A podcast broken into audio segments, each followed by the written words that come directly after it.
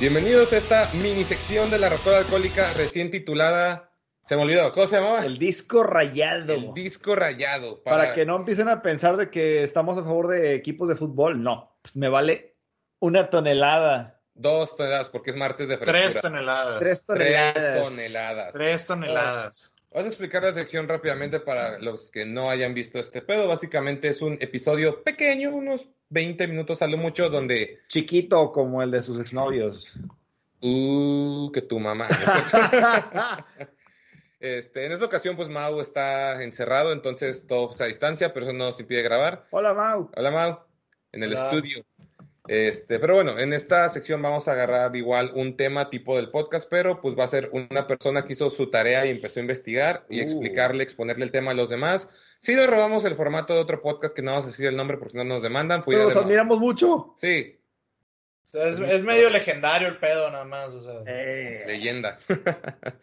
Pero bueno, en esta ocasión me, me tocó a mí exponer el tema esta semana. Yo voy a hablar de un tema que al chile me gustó un chingo desde que descubrí esta pequeña sección de la música en la secundaria. Sacaste el tripié. Saqué el tripié porque tengo, tengo guion, o sea, hice mi tarea, hice un, hice una investigación chingona. A ver. A empezar. Vamos a plantarles, pues, la idea del tema. A ver. Quiero empezar con esta pequeña imagen mental que quiero que tengan. Un vikingo, James Brown, Randy Blythe de Lamp of God y Roger Waters, Roger Waters entran juntos a un bar. ¿Ok? Me suena como mal chiste, güey, sinceramente. Sí, no, esto de hecho no es un chiste, pero sirve como un punto de quiebro de referencia para explicarles cuál es el tema de hoy, porque hoy, amiguitos, vamos a hablar de una técnica vocal que normalmente, coloquialmente entre nosotros, es conocida como los gritos guturales. Y todos los ejemplos que mencioné ahorita tienen que ver con este pedo, aunque no lo crean. ¿Dijiste James, James Brown? James Brown, un vikingo y Roger Waters. Wow, y Randy es de Lamb God es el ejemplo más obvio. Bueno, sí. es- Ese vato es como que, pues sí, canta ex- exclusivamente de esa forma.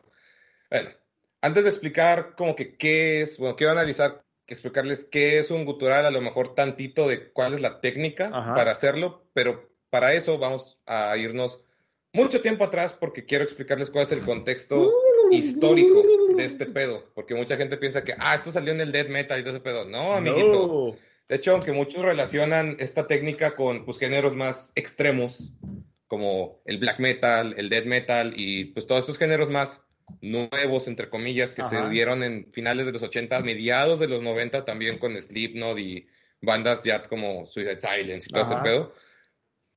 De hecho, el primer registro, o bueno, los registros más antiguos, se va desde antes del metal al rock and roll y desde antes al blues. Pero realmente el primer registro que se tiene así bien son los historiadores ingleses cuando se presenciaban las invasiones vikingas. Ok. Argumentablemente los vikingos fueron los primeros en usar el uso de esta técnica gutural. No me extraña. Ajá, sí, de hecho cuando dices que un vikingo haciendo guturales en, en una invasión, tiene No sentido. Sí, sí, Sí. sí, claro. Digo, a lo que voy es que los historiadores ingleses, pues porque ves que pues, los vikingos y los británicos eran pues, enemigos, güey, porque intentaban invadir el territorio británico. Pero pues, los historiadores describían que cada vez que llegaba un, como que una barca, un, Velero. un velero nuevo, siempre escuchaba unos cantos que escribían como aterradores, güey. O sea, que era como escuchar una bestia rugir o, o que estaba anunciando su, su sed de sangre. Que aparentemente estos güeyes eran los que adaptaron eso, emulando el rugido de un animal para intimidar y de forma muy efectiva a sus, a sus enemigos. Imagínate en aquellos años, güey, te estás todavía en el, en el oscurantismo machín del pensamiento. Ya sé que no es el oscurantismo de año a año, pero Sí, tú sí, lo entiendes, sí. ¿no? Todavía piensas que el, el temor a Dios, pues te cagas en los pinches pantalones, güey. O sea, Sí, sí, era cuando Dios era todo, que si, si no era Dios, era el diablo, güey, y luego güey. escuchas a un pinche un rugido. de pinches vatos sin, sin lima, güey. con pieles, con hachas. Te zurras en tus enaguas. Sí, sí, sí, sí, o sea, está, está cabrón. Después de eso, ya siglos después, otro registro que también se tiene de, del gutural, pues no es como que un gutural así salvaje, Ajá. pero es un canto tradicional de las tribus mongolas. Ok. que se llama, no sé si estoy pronunciando bien, pero se llama Kumei, que este no es un, es un canto, lo clasifican como canto diafónico gutural, que en este básicamente no es tan agresivo, porque pues el chiste no es intimidar, Ajá. pero es usar una voz distorsionada para emular sonidos graves de la naturaleza. ¿No serán estos los, los que se mueven aquí la garganta? Sí, Justamente eso es. Eso está con madre, güey. Me, el me canto puedo, de garganta. me puedo pasar horas viendo videos de ese pedo, güey. Pues es que hay una banda de metal que se llaman los Who, no de Who como los de. Tocan tipo Wizard. Sí, no los de Pinball Wizard, aunque voy a hablar de ellos Ajá. en un momento. Oh. Pero sí, los otros, los, los mongoles, los Ajá. de los que son HU. Ajá. Bueno, ese tipo de canto de garganta es considerado gutural, Wow. Porque no están distorsionando su voz de cierta forma para emular otros sonidos. Que de hecho esa es la palabra clave para que ahora sí puedas entender qué chingados es el, el gutural o Ajá. qué es esta técnica, güey. Es la distorsión. O sea, esta es como que la, la clave de este pedo. Otra forma de llamar a la distorsión o la voz aguardientosa, que es icónica de un chingo de cantantes como, no sé, Kurt Cobain de Nirvana, güey, o mi bebé Dave Grohl de los Foo Fighters, en nombre del. Padre, y del Espíritu. Es su pinche madre. ¿Cómo amo ese hombre, güey? Bueno, este tipo de técnica es uso de un registro vocal que se llama el fry, como frito, Ajá.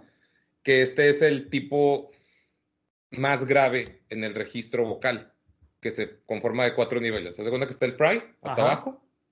Después es el, es el registro modal, que es el, el que normalmente estamos hablando. O sea, nosotros aquí hablando en el podcast o cualquier persona hablando al día a día en una junta con sus amigos en la peda, ese es tu registro modal. Ajá. O sea, es la voz que usas normal.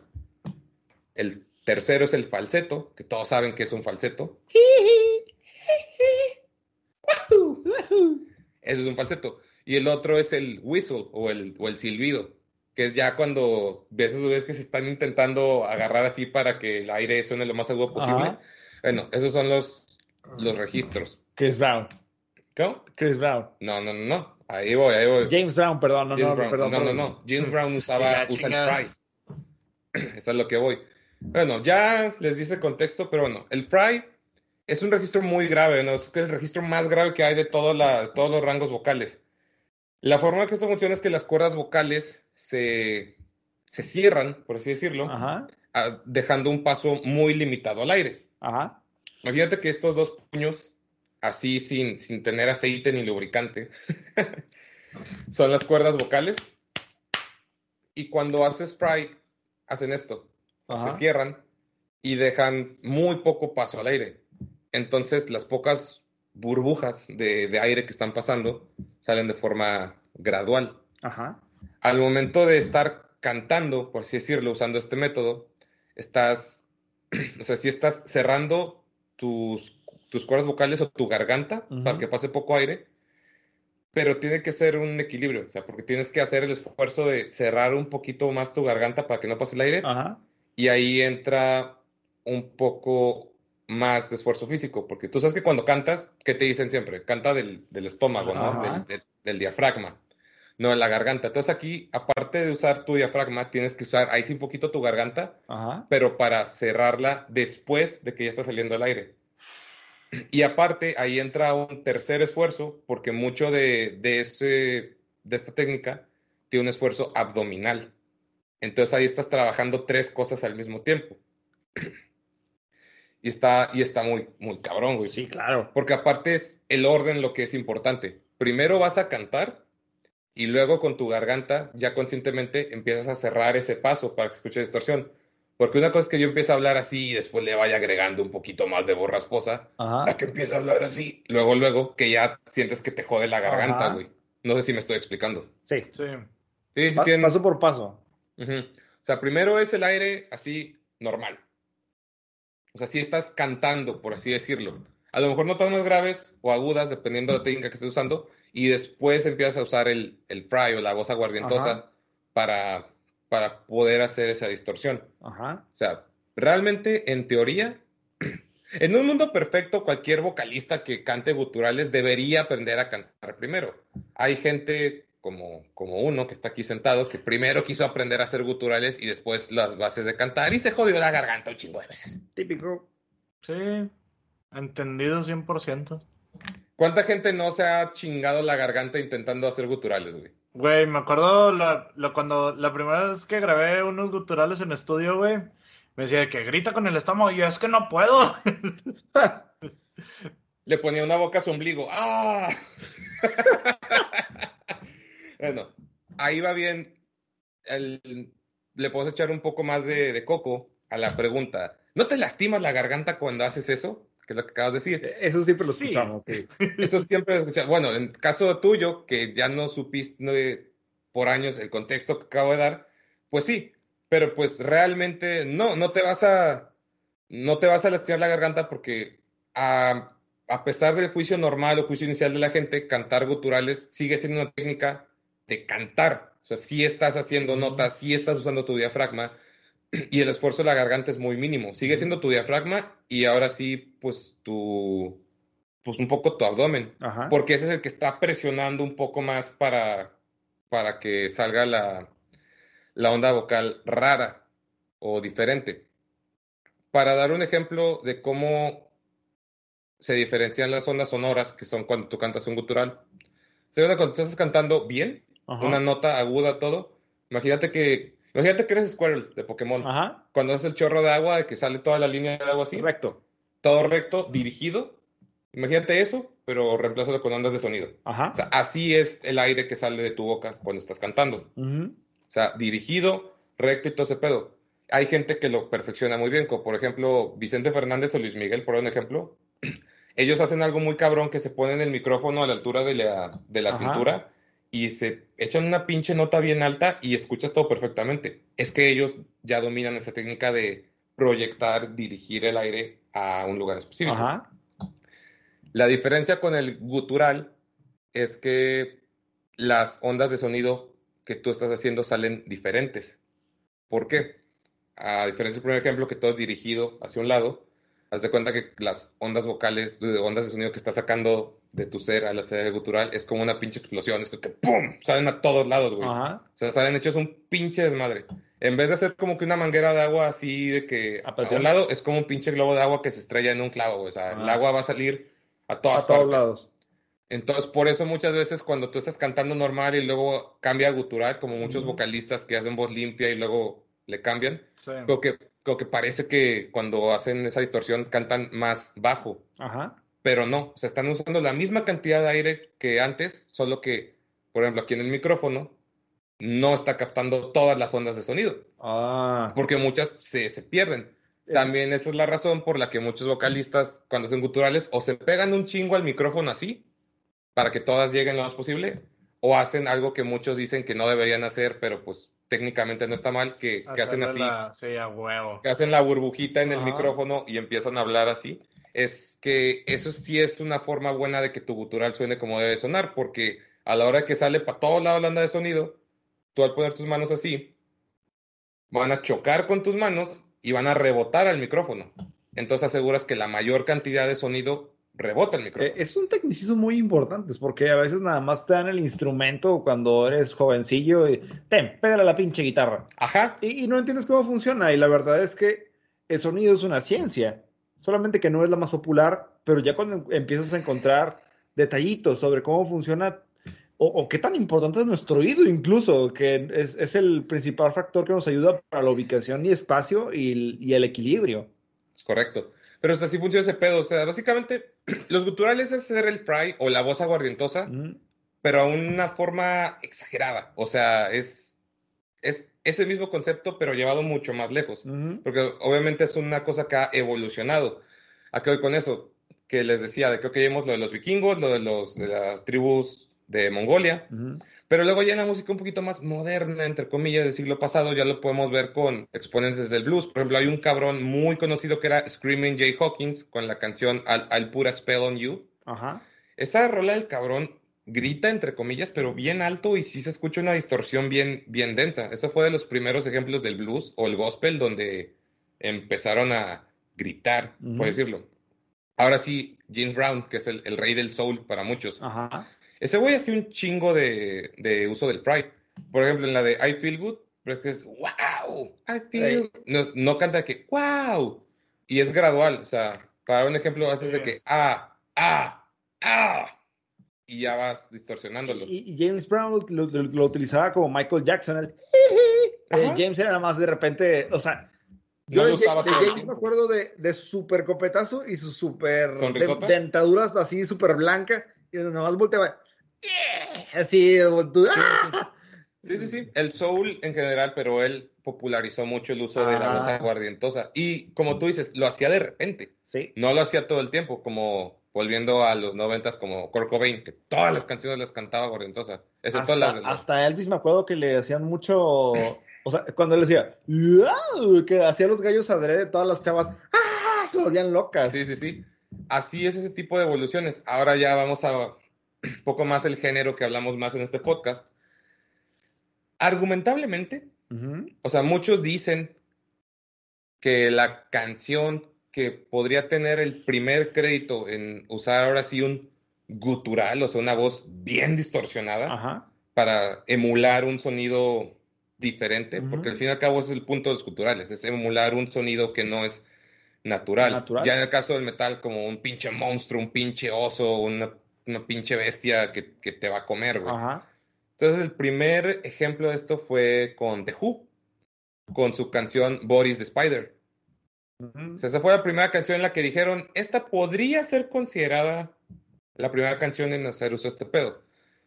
La primera canción ya en hacer para muchos, porque ya ven que en estos pedos históricos siempre es debatible decir, Ajá. el primero en tal fue este. Pero la mayor porción de la gente concuerda que la primerísima canción en la que sí se usó un grito gutural, bien, o sea, con toda la intención, fue Roger Waters en el 69 con la canción Careful with That Axe Eugene, donde el vato sí se avienta un grito bien cabrón, güey. Yo lo escribo como, como si fuera un velociraptor, Wow. porque están tocando y de repente suena como que. Que bien cabrón, pero que pinche grito así de 10 segundos, te dejas de caer la verga, güey, qué pedo. Y pues sí, o sea, esa fue la primera rola en la que dijeron, esto es un gutural. Considerado. O sea, esto es un gutural. Y ya se usó en el rock. Y luego ya, o sea, ahí sí ya se fue extendiendo. En el thrash metal ya lo empezaron a usar más las aguardientosas. Y luego ya llegó a su cúspide, como ya decir de que esto, ¿cómo lo explico? O sea, eso era como que un recurso, Ajá. por así decirlo. Era como un complemento en tanto el blues, el soul, el rock, incluso en el heavy metal y el thrash metal, que ya se escuchaba más aguardientoso el pedo, pero no lo hacían siempre. O sea, era como que el adorno. Una dinámica. Sí, era como que... Sí, era algo extra, o sea, no era parte de en sí como que fundamental. Ajá, yo lo tomo como este ejemplo. O sea, lo que muchos vocalistas dicen es que tú tienes que saber, tú tienes que tener bien dominado cuándo vas a, entre comillas, encender o apagar el fry. Porque sí tienes que saber hacerlo. Tú tienes que cantar una nota y querer distorsionarla y seguir con esa nota y querer cantarla clara, incluso Ajá. sin parar la respiración. Entonces, es como, es como una foto en Instagram, güey. Tú te vas a tomar la foto y después le agregas los filtros. No vas a tomar la foto con filtros y después intentar editarla, Ajá. porque no vas a poder. Entonces, por algo, ese es un ejemplo que puede, puede ir por ahí. O sea, primero tomas la foto, después la adornas y todo el pedo. No la tomas con adornos, porque si la intentas modificar después es un pedo y posiblemente se arruina la foto. Ajá. No sé si tiene sentido. Sí, sí, sí. Algo sí.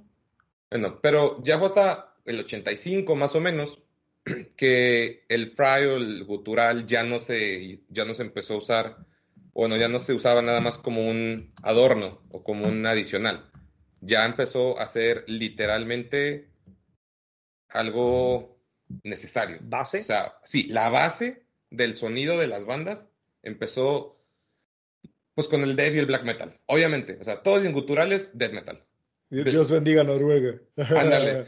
Pues sí, pero la primera persona en que dijeron, este dato fue el primero, fue este, no me sé pronunciar bien el apellido, pero Chuck Schuldiner, el de Death. Ajá. Que Dead es una bandototota, güey. Ese fue el primero que dijeron, este vato fue el, el principal, el pionero en usar guturales todo Como el tiempo. base. Sí, como base, que todo el tiempo. Y el otro es Dead, el vocalista Mayhem. Ajá. O sea, siempre se debaten de que... Famosísimo, ¿cómo no? Famosísimo. ¿Es el, el primero que se suicidó o el, o el de- segundo? Es un poco de todo, güey, pero pues ellos fueron los primeros dos en usar el concepto ya de... O sea, siempre debaten uno u otro. Alguno de los dos fue el primero en ya decir... Me dio miedo Este decir pedo. nombres porque iba a salir algún true en los comentarios. Esto es todo puñetas, no fue él. Y no, ya me, me reservé el Por comentario, eso, por eso digo, siempre hay debate Sí, en quién fue el primero en decir este pedo, no sé qué. ya, X, güey. Pero pues ya después fue popularizando este pedo. Ya para cerrar, pues ya se vio que ya podían usar ese pedo como una base. Y luego hay bandas que ya empezaron a jugar con ese Ajá. concepto, como por ejemplo Pantera, pinche Phil Anselmo. El vato, presten la atención, güey, porque si el güey, si tú cantas limpio una canción de Pantera no suena bien. Pero si cantas una canción de Pantera usando el gutural 100%, tampoco suena tan bien. Es que No, está, en el, campechaneado. eh, eh, está en el punto medio, güey, donde ni Exacto. está gutural ni es voz limpia, o sea... Exacto. Y recuerden, el gutural es un fry exagerado. Ajá. Phil Anselmo tiene un fry enorme, pero todavía no llega a gutural. Por eso es difícil cantar Pantera, porque tienes que tener ese pedo, lo que te digo, tienes que saber cómo apagarlo y prenderlo.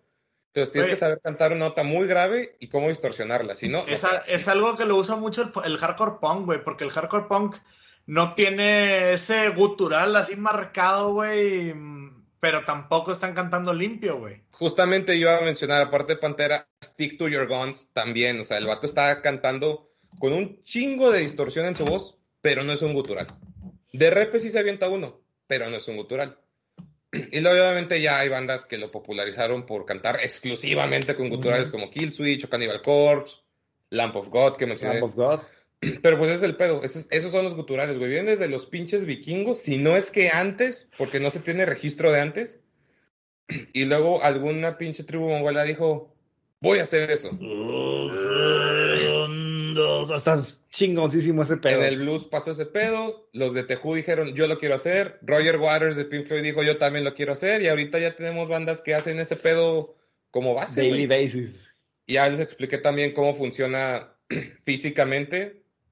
Este, ya antes de cerrar, un ejemplo de cómo funciona el fry, para que entiendan cómo es este pedo.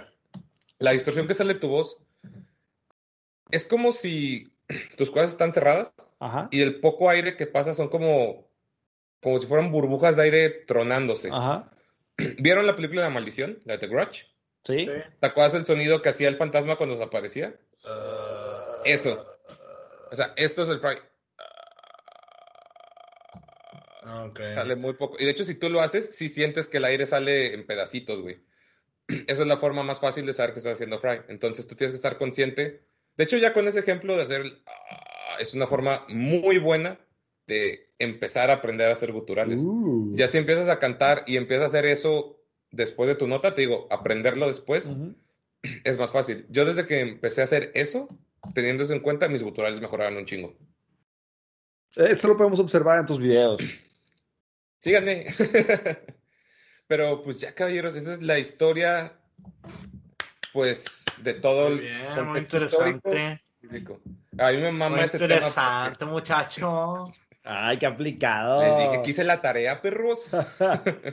no, al chile ese tema me encanta porque desde que tengo 14 años, que creo que fue Killswitch y Trivium, escuché esas voces y dije, no mames que esto es posible. me chingué la garganta muchas veces, pero ya hasta que aprendí a hacerlo bien, Ajá. ya fue cuando te acosaban con la pregunta. ¿Y no te lastimas? Que no, chingada madre. Sí, me acuerdo cuando la primera vez que escuché Suicide Silence a Mitch Looker y Sí, era como que, oh, ¿qué pedo? ¿Cómo lo hace? ¿Qué opinan? ¿Qué comentarios tienen? ¿Aprendieron algo o ya sabían todo este pedo? No, yo no lo sabía, güey, ni de pedo. Ah, o sea, cosas bastante interesantes, la verdad.